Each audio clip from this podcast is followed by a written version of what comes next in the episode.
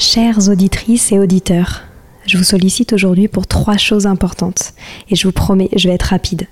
La première, j'ai lancé un sondage pour mieux vous connaître et faire évoluer mon travail. Si vous avez 5 minutes, cela m'aiderait énormément que vous y répondiez. Le lien est en description des derniers épisodes du podcast.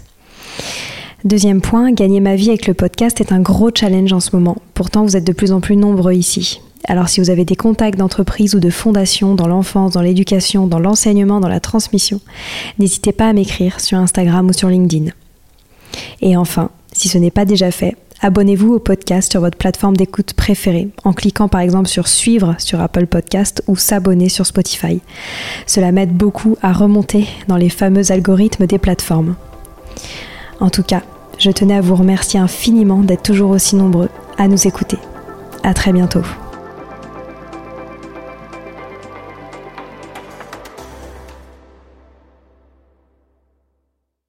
Il y a quelques mois, j'ai lancé un tout nouveau podcast qui a un sens tout particulier pour moi. Il s'appelle Bébé arrive. Et oui, je suis enceinte de mon premier enfant et le hasard a bien fait les choses. Je travaillais sur ce projet très personnel de podcast où mon objectif était d'informer au mieux les futurs parents à travers un podcast. Bébé arrive, c'est donc la compilation des plus grandes voix françaises pour parler d'un sujet, les bébés.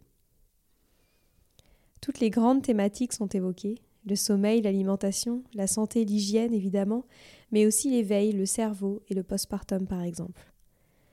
C'est 15 épisodes, 15 experts, plus de 7 heures d'écoute pour 29,99 euros. Il peut être écouté sur toutes les plateformes d'écoute de podcast, Apple Podcasts, Spotify, etc. J'espère que ce podcast vous persuadera d'une chose, faites-vous confiance. Si vous hésitez encore, les trois premiers épisodes sont gratuits. À très vite!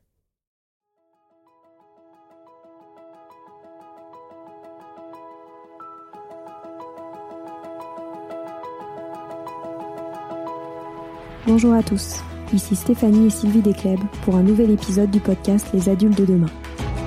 Les adultes de demain, c'est un échange autour de l'éducation et la parentalité entre d'un côté une mère, Sylvie, entrepreneuse depuis plus de 30 ans dans l'éducation, directrice d'école Montessori, créatrice d'un organisme de formation et auteur dans l'éducation, et sa fille, c'est moi, Stéphanie. Toutes les semaines, nous invitons des experts, des personnalités remarquables ou de simples passionnés qui partagent avec nous la même envie d'offrir le meilleur aux enfants. Car comme le disait si bien Maria Montessori, l'enfant est l'avenir de l'homme. Et nous souhaitons donc vous donner des pistes de réflexion et de potentielles réponses pour offrir aux enfants le plus bel avenir. Alors si vous êtes jeunes adultes, parents, futurs parents, grands-parents, professeurs ou simples passionnés d'éducation, ce podcast est fait pour vous. Pour suivre toute notre actualité ou échanger avec nous, n'oubliez pas de nous suivre sur notre compte Instagram Les Adultes de Demain ou sur notre blog lesadultesdedemain.com.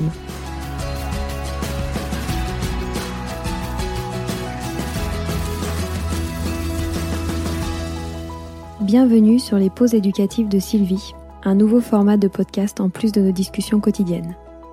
Dans cette nouvelle série de podcasts courts, Sylvie nous décrit des exercices, des activités ou des applications concrètes à mettre en place avec ses enfants, à la maison ou en classe, en lien avec l'éducation et la parentalité. L'idée est que vous repartiez avec encore plus d'idées à mettre en place dans votre quotidien pour égayer votre vie et celle des enfants. Alors bonne écoute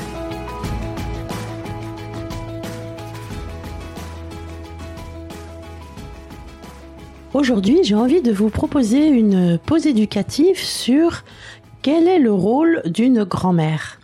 En effet, pour moi, quand euh, ma fille euh, m'a annoncé qu'elle était enceinte, ça a été une, immense joie. Et puis après, plein de questions. Quel est ce rôle que, que nous devons prendre quand euh, nous devenons grand-mère À quoi sert-on? Qu'est-ce qu'on a envie de proposer? Comment ça va se passer aussi? Est-ce qu'on va s'attacher à ce à ce petit être qui va naître autant qu'à qu'à son enfant?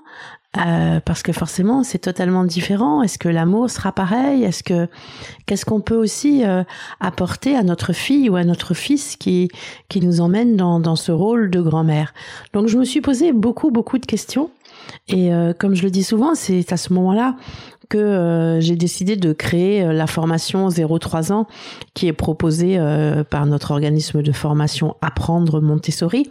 Parce que pour moi, c'était une façon d'aider ma fille dans, dans ce futur rôle de maman qu'elle allait, qu'elle allait avoir, de rechercher tout ce qu'on pouvait mettre en place pour ce petit enfant qui allait naître entre 0 et 3 ans, tout ce que, que Maria Montessori et les personnes qui travaillaient avec elle avaient observé, tout ce que, tout ce qui semblait être le mieux euh, au moment de la naissance de ma petite fille et que l'on pouvait euh, mettre en place autour de, de ce petit enfant et euh, pendant trois années.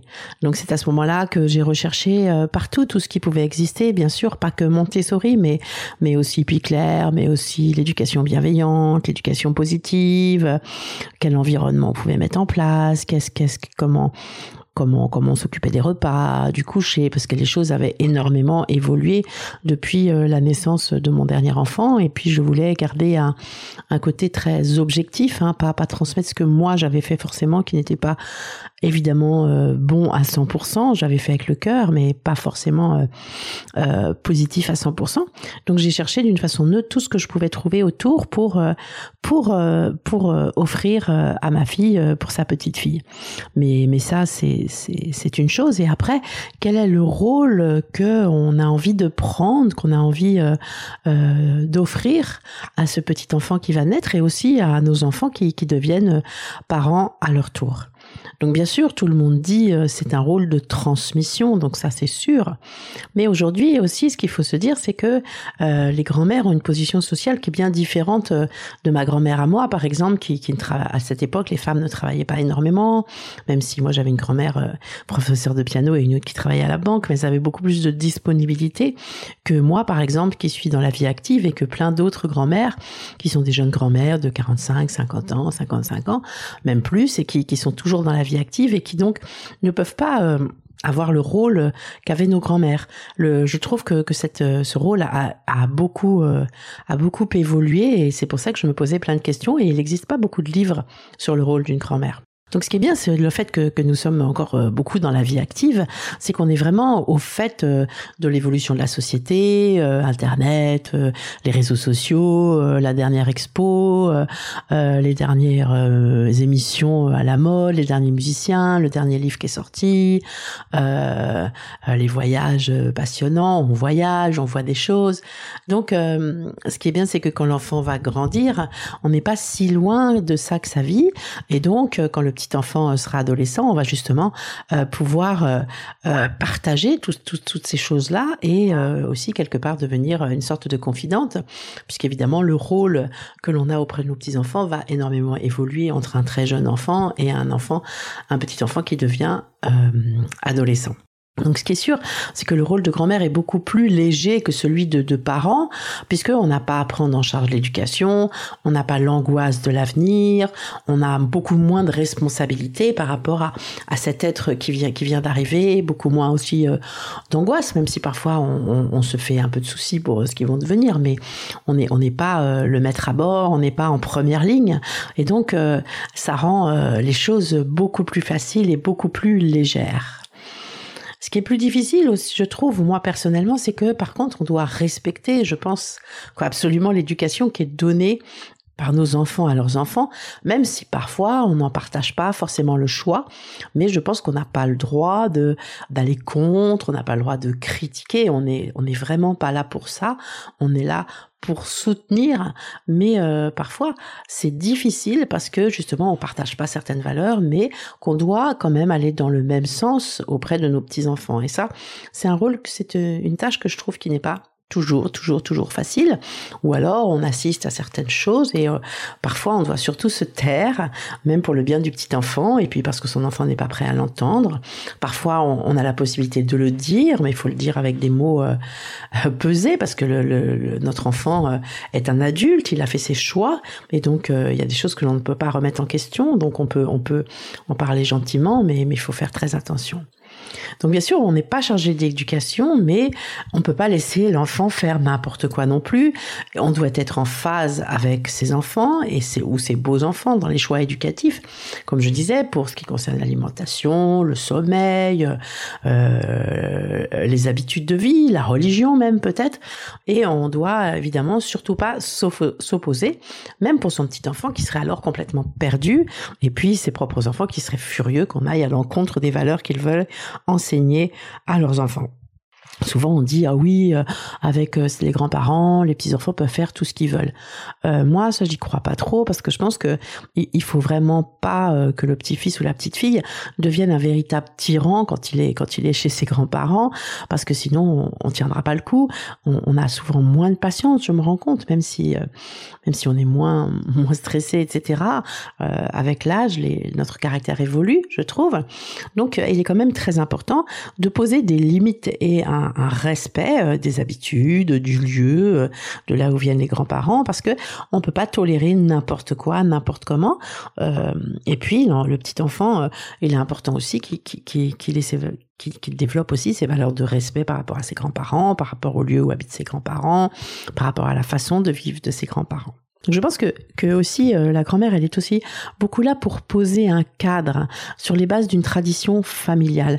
On est là, on dit souvent, pour des transmissions et je pense que des transmissions aussi du, bagage euh, familial, c'est-à-dire, euh, par exemple, moi je sais que ma, ma, maman était charentaise et elle nous a transmis des expressions euh, qu'elle entendait elle-même de sa maman, que moi j'ai entendu, lui entendu dire. Et je pense que ça, on, doit transmettre cela à, à nos petits-enfants, à nous ces expressions charentaises, comme dire, quand on est bien, on dit, oh, je suis benaise. Quand on a trop mangé, on dit, je suis gueudée. Voilà, des expressions qu'il est important aussi de transmettre, qui font partie du patrimoine génétique de l'enfant et des habitudes de vie aussi qu'on a envie de transmettre euh, à, nos petits enfants que l'on que l'on a vécu. Euh, par exemple, une certaine façon euh, de prendre certains repas. Moi, je me souviens chez chez mes grands-parents, on faisait souvent ce qu'on appelait des goûters dîners.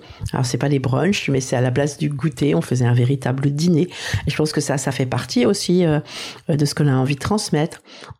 il y a vraiment des choses qui sont inscrites dans les gènes de l'enfant, comme ou célébrer Noël ou raconter aussi les histoires des grands-parents, des arrière, des arrière-grands-parents.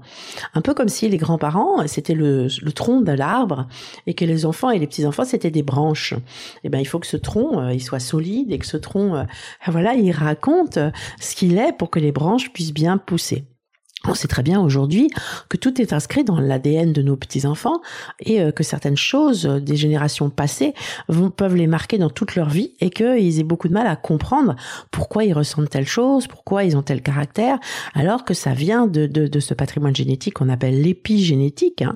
L'ADN de, nos enfants et nos petits-enfants a en mémoire les événements marquants de leur vie, de leurs ascendants. Donc c'est pour ça c'est vraiment très important euh, de raconter l'histoire euh, de nos ancêtres en faisant comme une belle histoire ou des petites anecdotes ou des habitudes. Ça je pense que c'est vraiment un des rôles fondamentaux que l'on a auprès euh, de nos petits enfants. Ensuite, euh, je pense qu'on a aussi un rôle important à jouer euh, de soutien pour nos enfants. Hein, si on peut aider pour des conduites, pour euh, pour des gardes, par exemple le mercredi. il y a d'ailleurs des, sites qui se développent pour ça, pour faire certains repas ou préparer certains repas. ça, c'est important. Mais c'est vrai que comme aujourd'hui on est dans la vie active, nous en tant que grands-parents, c'est pas facile. En fait, moi, je me rends compte souvent que, que que certains de mes enfants pensent que je travaille pas et que je suis vraiment disponible euh, tout le temps. Donc euh, c'est un peu euh, jongler hein, avec quelqu'un qui va nous aider, reculer un rendez-vous, reculer un interview. Mais je pense qu'on a vraiment un, rôle important à trouver une organisation qui, rende possible cet, accompagnement. Parce que je pense que c'est un, un, service important à rendre aussi pour le couple de nos enfants, pour qu'ils aient du temps, qu'ils aient du temps aussi pour eux, pouvoir par exemple exemple garder le temps d'un week-end ou une soirée pour qu'ils puissent sortir prendre un dîner ensemble ou une semaine de vacances. Et ça, c'est ce qui va aider aussi le couple de, de nos enfants à se retrouver, à passer du temps ensemble, et ce qui va les aider à faire une construction durable du couple et assurer un lien fort aussi bien sûr entre l'enfant et, le, et, le, petit enfant. Euh, ce qui est, ce qui est, ce qu'il faut bien avoir en tête, c'est que en vieillissant, comme je disais, on n'a parfois pas toujours la patience pour s'occuper de l'enfant de 7 heures du matin, parce que souvent ils sont très matinaux, euh, jusqu'à 20 heures du soir. Donc, euh, si on en a la possibilité, il faut pas hésiter, soi-même en tant que grand-mère, à se faire aider, prendre une babysitter pour certains moments, parce que c'est, aussi une certaine fatigue. On est vraiment accaparé, et puis on risque de, de, de voir avec, avec crainte ce moment de garder les enfants, euh, nos petits enfants, euh, revenir euh, chez nous pour pour une petite période. Je pense aussi auprès de nos enfants, on peut transmettre une, une certaine expérience que l'on a de maman, mais il faut rester très humble parce que on peut très bien entendre oui, mais à ton époque c'était comme ça. Ah oui, mais regarde un tel ce qui est devenu, donc c'était pas forcément une réussite. Donc rester très très prudent. Je pense pas qu'on ait vraiment un rôle important de conseil, peut-être un rôle de, de, de raconter ce qu'on a vécu, mais éviter le plus possible les conseils, je pense. Ensuite, on a on a un rôle qui est beaucoup plus de, de douceur, de jeu, euh, des petits cadeaux, des bons petits plats, euh, euh, raconter des livres. On, a beaucoup, comment dire, on a beaucoup plus de, temps, on est moins stressé, donc on, peut, on peut faire beaucoup plus de, choses dans le temps, dans le, dans le, dans le calme, parce qu'on n'est pas pressé par notre travail, on a, on n'a pas le stress, on n'a pas la routine de la journée qui pèse sur nous. Et là, à ce moment-là, une, grand-mère qui décide de passer une journée, un moment, un week-end avec ses petits-enfants, va donc avoir beaucoup plus de temps puisqu'elle va lui consacrer tout son temps à son petit-enfant. Et donc, et au plus, elle va pas être stressée. Au contraire, elle va être vraiment calme. On va être euh, pas préoccupé par euh, les dizaines de tâches à assumer à la maison, par les devoirs à faire pour le lendemain, par euh, je ne sais quoi encore. Et on va se consacrer entièrement dans ce moment-là ce petit enfant. Et donc, euh, on, va pouvoir s'en occuper avec beaucoup de douceur, avec beaucoup de calme, et puis justement dans la joie et dans la bonne humeur, puisque ce temps que l'on donne, je pense qu'il faut que ce soit un temps euh, précieux qui, qui va faire qu'on va créer un lien, qu'on va créer de jolis souvenirs, une mémoire.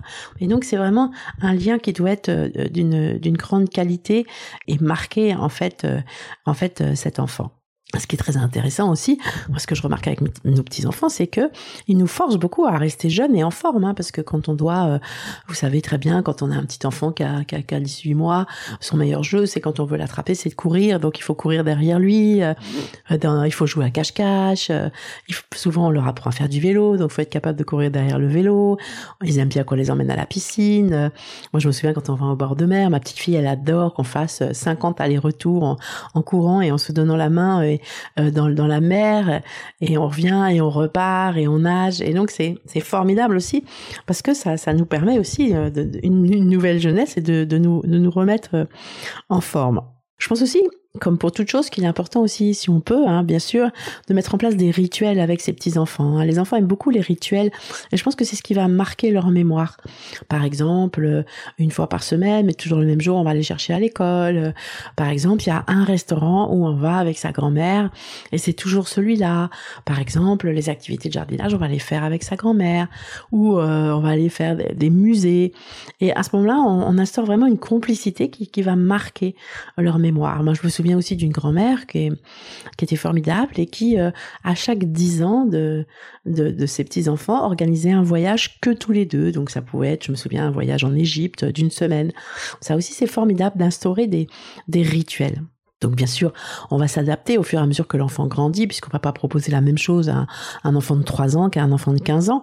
Mais l'important, c'est quand même, je pense, de maintenir une, relation euh, régulière qui peut permettre euh, même à un adolescent, justement, d'avoir plus quelqu'un de, de, de confiance à qui il va pouvoir parler ses soucis alors que à ce moment-là, il a plus de mal à en parler à ses parents à cet âge-là. Donc il faut vraiment euh, maintenir euh, une euh, une une relation, je pense, trouver une solution pour pour maintenir une relation. Euh, je pense aussi que, que, la relation avec justement le petit enfant euh, se crée et se, se fonde et est solide à partir du moment où on commence très jeune. Hein. On peut pas dire oh, les bébés ça m'intéresse pas. Je pense que l'important c'est de commencer euh, tôt. Euh, moi je sais que j'ai un de mes mon fils euh, qui a deux, deux jeunes enfants était vivait au Koweït et donc je, je, je souhaitais absolument y aller très régulièrement pour justement construire ce lien fort avec ma petite fille. Donc j'y allais euh, toutes les six semaines et à ce moment-là, euh, dès bébé, on, construisait ce lien, mais même de moi envers elle, le fait de la voir grandir, de la voir évoluer, c'était extrêmement important pour euh, pour justement créer ce lien fort entre nous.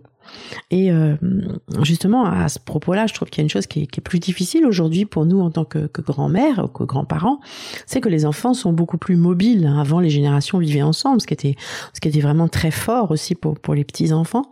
Mais aujourd'hui, on ne peut pas savoir. On a nos enfants, il peut partir vivre euh, au, bout du monde et euh, on aura eu ce contact quotidien pendant 3, 4, 5, 6 ans et du jour au lendemain, terminé. Et c'est quelque chose qui est que je trouve difficile à vivre. Donc bien sûr, euh, il faut, euh, on peut trouver des solutions. Hein. on peut trouver des solutions pour euh, maintenir une relation de qualité, comme je disais tout à l'heure, faire des voyages régulièrement là-bas pour plusieurs jours. À ce moment-là, on vit le quotidien, et c'est encore autre chose que le fait d'aller les chercher à l'école tous les jours, qui, qui, qui crée une relation courte. En fait, là, on les voit vivre. On peut faire des visios sur l'ordinateur, leur parler, envoyer des cartes postales, s'échanger des, des courriers, envoyer des livres. On peut trouver des tas de solutions pour pour ne surtout pas être coupé euh, de nos petits enfants, mais euh, c'est quelque chose qui dont il faut se euh, se renforcer quoi. Il faut il faut il faut s'armer, il faut il faut pouvoir être capable voilà de de pas trop souffrir parce que c'est des choses qui arrivent régulièrement et qui sont pas faciles peut y avoir aussi euh, tout d'un coup euh, un de nos enfants qui décide que on n'a pas agi comme il fallait et puis qui crée une distance entre les petits enfants et les grands-parents. Moi, je l'ai connu euh, pour une certaine de mes sœurs et, c'est quelque chose de très violent hein, et contre lequel on peut rien faire. En fait, il n'y a pas d'obligation de, voir ses grands-parents. Donc, on peut s'attacher énormément et puis du jour au lendemain, bah, on perd ces personnes et c'est violent. Donc, il faut vraiment être très vigilant sur le rôle, sur la présence sur les paroles, etc.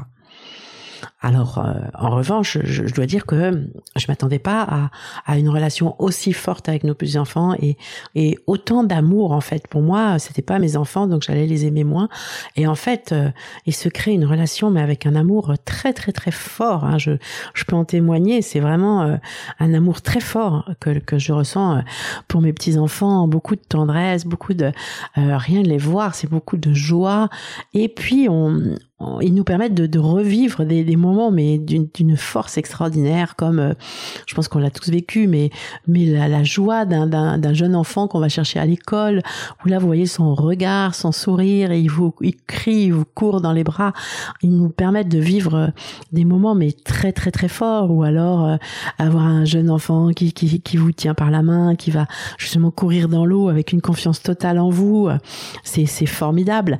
Ou alors une autre fois qui se blottit contre vous pour écouter une histoire ou, ou pour faire ensemble la chercher pour trouve ou, la joie de, bonheur très simple comme comme faire un jeu de société à deux, faire un gâteau. Et donc c'est vraiment euh, euh, la possibilité de, de, vivre des moments d'amour mais mais extrêmement forts et euh, aussi revivre ces moments fabuleux d'expression d'enfants enfantines qui sont vraiment extraordinaires. Donc c'est vraiment moi je peux en témoigner, c'est vraiment un rôle extraordinaire. Et je pense qu'il est important d'y réfléchir et de le prendre au sérieux. Et justement, de, ne pas oublier que, que ces jeunes enfants, que, que ces enfants euh, ont dans leur gène tout ce patrimoine euh, des générations passées et qu'on est là pour raconter, pour et puis pour créer un lien qui va être bien différent de, de celui qu'ils ont avec leurs parents, mais qui va être un lien peut-être de guide, de conteur, euh, euh, de, de, partage d'expérience, etc. Et qui va les aider beaucoup aussi dans leur vie à se construire euh, d'une manière équilibrée. Voilà, c'est fini pour aujourd'hui. On espère que cet épisode vous a plu. Avant de se quitter, on a quand même besoin de vous. Si après avoir écouté cet exposé, vous ressortez avec plein d'idées pour apporter le meilleur aux enfants, n'oubliez pas de nous laisser 5 étoiles et un petit commentaire sur Apple Podcast, sur iTunes ou toute autre plateforme d'écoute de podcast. Cela nous aidera à mieux ressortir et surtout à nous motiver pour continuer cette aventure ensemble. Si vous avez des suggestions, des idées de thèmes, des questions à poser, n'hésitez pas à nous contacter sur les réseaux sociaux, Instagram ou LinkedIn, en tapant les adultes de demain. Nous serions ravis d'échanger avec vous. Si vous souhaitez en savoir davantage sur Sylvie, je vous invite vraiment à aller voir son blog sylvidescleb.com ou à la suivre sur Instagram en allant sur son profil sylvidesc, D-E-S-C, Montessori. Enfin, si vous souhaitez en savoir plus sur le calendrier des prochaines formations Montessori, rendez-vous sur www.apprendre-montessori.fr. On a hâte de vous retrouver vite et à très bientôt sur les adultes de demain.